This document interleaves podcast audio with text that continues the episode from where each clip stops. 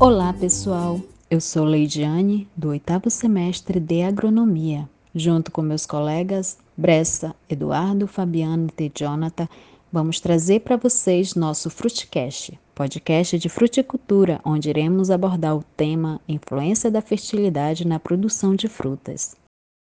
A fruticultura é uma das atividades mais diversificadas no ramo da produção rural no Brasil, o que tornou o país o terceiro maior produtor de frutas.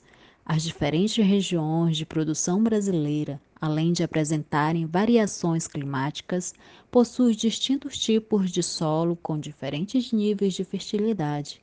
E a oferta e disponibilidade de nutrientes presentes no solo tem uma grande contribuição para melhorar a produtividade e a qualidade das frutas. Então vamos lá! Estamos aqui com o engenheiro agrônomo, mestre e doutor em agronomia, Gilson Matos, formado pela Universidade Federal Rural da Amazônia, onde o mesmo é docente de fertilidade do solo e adubos e adubação na graduação e no programa de pós-graduação em agronomia no campus Belém. Ele vai falar um pouco da fertilidade e sua influência na produção de frutas. Oi, pessoal, tudo bem? Eu que agradeço grandemente a oportunidade de participar desse podcast, sobretudo falando é, de um assunto que é, chama muita atenção né, no setor agrícola, que é a fertilidade do solo correlacionada com a produção de frutas. Né? Então, é uma honra estar participando com vocês desse, dessa entrevista. Olá, professor Gilson. É um prazer ter o senhor aqui conosco no nosso Fruitcast. Seja muito bem-vindo. Vamos começar com um esclarecimento básico do que seria a fertilidade do solo? Sim, a fertilidade do solo ela tem um conceito é, relativamente simples, que seria a capacidade do solo de ceder ou fornecer elementos essenciais à nutrição das plantas. Muito legal, professor. Então, poderíamos afirmar que todo solo fértil é produtivo e que qualquer solo pode ser fértil? Olha só, nem todo solo fértil é produtivo, tá? Para que um solo ele seja produtivo, existem muitos fatores que devem ser considerados. Por exemplo, o clima da região tem que ser favorável, né? que é a quantidade de chuvas. É, o terreno ele tem que ser um terreno adequado para plantio. O solo tem que ser um solo agricultável, é, que é, favoreça o manejo. É, as propriedades físicas têm que ser também é, importantes de ser considerada para que a raiz cresça é, com facilidade. Ou seja, não só a fertilidade do solo ou o fornecimento de nutrientes, que geralmente é via adubação, é, é um fator necessário para que a planta cresça. Existem muitas coisas, né? Para que, o, que o solo seja produtivo, existem muitas coisas que devem ser levadas aí é, como pontos importantes para que ele seja produtivo. Ok, professor, entendido. Bem como sabemos que o Brasil é vasto em extensão territorial e possui uma grande diversidade de solos decorrente de fatores de formação e de meio ambiente, em se tratando da região amazônica, como poderia se caracterizar seus solos? Há uma homogeneização? Oi, gente, vocês estão fazendo umas perguntas difíceis aqui, né? Se existem tipos diferentes de solo na Amazônia, em função dos pedoambientes. Gente, que palavra é essa, pedoambiente, né? Que nada, gente, estou só descontraindo. Olha só, é, os solos da Amazônia, eles, é, de uma forma geral, são solos bem pobres, né? A gente fala que os solos amazônicos eles são velhos, são intemperizados, já perderam a maioria dos nutrientes essenciais, como cálcio, é, potássio, magnésio, né? Então, de uma forma geral, nós temos solos de baixa fertilidade, mas a gente não pode generalizar. Existem solos também, manchas de solos aí com uma fertilidade boa, como é o caso dos nitossolos ou terra roxa que a gente encontra distribuído na Transamazônica, né? Pessoal que planta cacau aí, às vezes muitos produtores da Transamazônica conseguem plantar em solos de boa fertilidade natural. A maioria, de uma forma geral, aqui no Nordeste Paraense, por exemplo, não tem boa fertilidade natural. Mas de qualquer forma, cada área, cada área de cultivo deve ter uma avaliação do, da fertilidade do solo para que a gente faça o, o, o, manejo. O manejo ele é local, né? O manejo é conforme a situação do seu solo. Então, a gente, nesse ponto, a gente não pode generalizar. Tudo certo, professor. Como bem sabemos, a qualidade do solo atinge de forma expressiva o desenvolvimento econômico de cada região e que ele é importante para o progresso das atividades agrícolas como a fruticultura. Eu, como produtor, visando o mercado de fruta, o que necessito saber em termos de fertilidade para que eu venha ter uma boa produção? As fruteiras, de uma forma geral, elas necessitam de solos com boa a muito boa fertilidade do solo, ou seja, solos com um bom fornecimento de nutrientes, porque são culturas muito exigentes, né? Mas para isso a gente tem que seguir alguns passos importantes. O primeiro passo é fazer a análise de solo, né? Então a gente nem inicia uma conversa é, se a gente não fazer a, a, a, análise de solo da, da área que a gente vai implantar lá no pomar ou que a gente tem um pomar já implantado. O segundo passo é verificar a necessidade de calagem e realizar a calagem, né? Conforme os resultados da análise de solo, a gente vai para esse segundo passo da calagem, que é para melhorar a acidez do solo, né? Na verdade, reduzir a acidez do solo e fornecer cálcio e magnésio, que são elementos, né? São nutrientes também que fazem muita diferença aí para o desenvolvimento do, dos cultivos agrícolas, sobretudo das fruteiras. O terceiro passo é realizar a adubação, também em cima dos resultados da análise do solo. E aí na adubação a gente pode usar fontes minerais ou fontes é, é, orgânicas, ou o mix dessas fontes né, para melhorar a quantidade de nutrientes que vão ser fornecidos para as plantas. Entendido. Existem nutrientes específicos para melhorar a frutificação? E a quantidade de adubos a serem aplicados nas frutíferas de produção? Segue algum critério?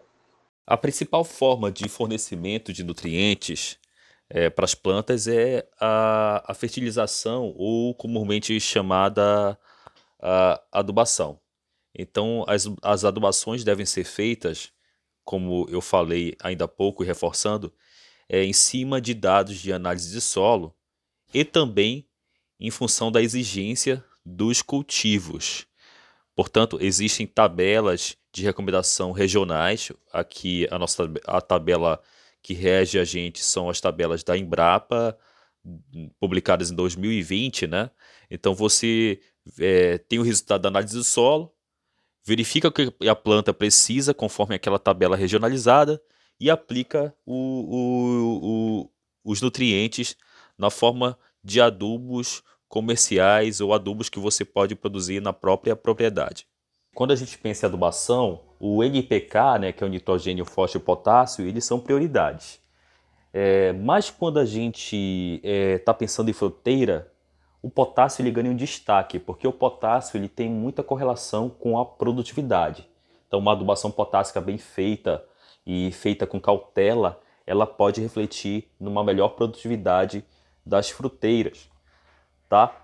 É, junto ao potássio, é bom ter atenção também com o boro. O boro é um micronutriente muito relacionado à floração, à formação de frutos. E geralmente ele é um, um nutriente aí que as pessoas deixam um pouco é, de lado, não tem muita atenção, mas ele é, é importante que seja incluído na adubação.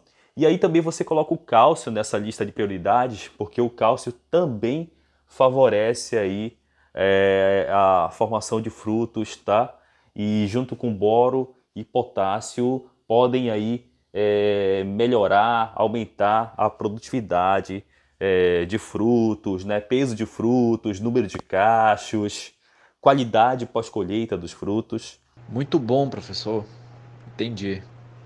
Existe alguma proporção certa, tipo uma receita de bolo para esse fornecimento? Qual o primeiro passo? critérios que a gente segue para para adubação, seja é, em fase de crescimento, seja em fase de produção da planta, são sempre os mesmos. Você tem que ter a análise do solo e ter a, uma tabela que te mostra a exigência nutricional da cultura. E você casa essas informações tá, para conseguir chegar até a dose é, correta a ser aplicada do fertilizante. Aí, gente, dessa forma não existe receita de bolo para você fazer adubação, né? Logicamente, cada área tem a necessidade, uma necessidade específica, cada solo tem diferenças quanto aos seus teores nutricionais, quanto à sua fertilidade, né? Então eu não posso usar uma receita de bolo, não posso usar uma, uma recomendação genérica, porque isso é, pode me levar a, um, a estar gastando dinheiro à toa, né? Muitas vezes, você, sem análise de solo, você pode aplicar uma superdosagem ou uma subdosagem é, do que a planta realmente estaria necessitando. Então, aquele exame que é a análise se torna importante. Então, nunca, jamais, never fazer é, é, é, adubação ou calagem por receita do bolo ou por, pela dose que o meu vizinho usa. Ok, e eu posso fornecer os nutrientes de qualquer forma, em qualquer tempo? Ou a época de aplicação de fertilizantes influencia na produção? Existe aí um fluxograma para que a gente faça a, a, adubação, né? O primeiro passo aí que eu tenho que, que ter consciência é que eu vou ter que comprar os fertilizantes, né?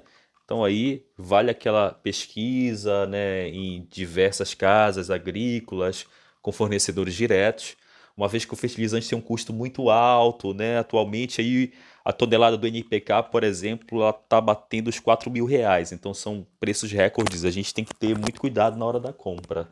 Depois é, é, é encaixar a adubação exatamente na janela exata de aplicação. Por exemplo, aqui na Amazônia, a janela de, de adubação nossa está entre janeiro a julho, né? Pelo menos aqui no estado do Pará a gente consegue é, seguir esse critério aqui de janeiro a julho, que são os, o período chuvoso na maioria dos municípios. Tá? E depois que a gente é, é, faz esse cronograma de aplicação, geralmente as adubações elas têm que ser feitas de forma parcelada. Eu não aplico a dose de uma vez só. Então eu faço os parcelamentos que na, na forma de adubação convencional, que é a adubação manual ou mecanizada, esses parcelamentos ficam de duas a três vezes. Então, pego uma dose geral e divido ela em três vezes, é, em três tempos diferentes durante essa janela aí de seis meses, mais ou menos, aqui na nossa região. Ah, entendi, professor. Bom, nós sabemos que você trabalha com fertirrigação. É, nesse sentido, quais são as vantagens do uso da fertirrigação na produção de frutíferas? E quais as frutíferas em que se utiliza esse sistema? Então, a fertirrigação é a aplicação dos adubos mediante a água, né? Então, ocorre da, da seguinte forma: é, nós temos um sistema de irrigação e naquele sistema de irrigação eu consigo colocar os fertilizantes, né? Lógico, eu tenho que solubilizar e diluir esses fertilizantes na água e aplicar nas plantas. Qual a vantagem da fertirrigação em relação à adubação convencional? Como eu consigo irrigar a área a aplicação do adubo ela pode ser durante todo o ano. Eu consigo fazer uma escala de adubação, cronograma de adubação, durante todo o ano. Então eu posso até aumentar o número de parcelamentos de aplicação eh, em relação à adubação convencional. Né? E quanto mais eu aumento o número de parcelamentos do adubo, melhor a planta se sente. Né? É como se fosse a nutrição humana né? Quando você vai no, no nutricionista, ele fala para você parcelar a sua refeição em várias vezes durante o dia, porque isso melhora a sua absorção de nutrientes. A mesma coisa com a planta, você parcela, você multiplica mais aquela quantidade de, de, de vezes que você dá a dose do adubo para a planta. Então a fertigação ela tem essa vantagem, o que favorece muito as fruteiras, né? Porque as fruteiras ela tem várias fases aí, tem a fase vegetativa, a fase de frutificação, a fase de, de enchimento dos frutos, que são fases que demandam nutrientes e aí em, em momentos diferentes. Aí, por exemplo, é o fato da, da fertigação ter pegado, ter virado moda para cultivo do açaizeiro, né? Porque a, a, fertigação ainda tem a vantagem que você reduz a mão de obra, né? Você não precisa daquele aplicador jogando adubo ali na planta. É, o próprio sistema de irrigação vai distribuir o fertilizante mediante os aspersores, né? É, quando é o sistema de aspersão aí, é, que é o mais utilizado do, do, na, na fertigação. É, então, para o açaizeiro, para cupuaçu, para cacau e até em SAFs, é, esse tipo de, de manejo da, da adubação mediante a fertigação, ela tem sido uma coisa crescente hoje, né? E tem abrido um mercado aí de venda de equipamentos específicos, hidráulicos, né? E de serviços de irrigação aí muito interessante. Na fertirrigação, a quantidade de nutrientes aplicada é semelhante à via solo? E essa forma de aplicação ela influencia na eficiência? Olha, a forma de aplicação ela influencia sim na eficiência, né? Porque se você consegue fazer uma aplicação que ela é mais parcelada, né? Uma aplicação que você é, consegue ter a, a, o controle da água que está ali no sistema, então você pode sim aumentar a eficiência da, da, da adubação, né?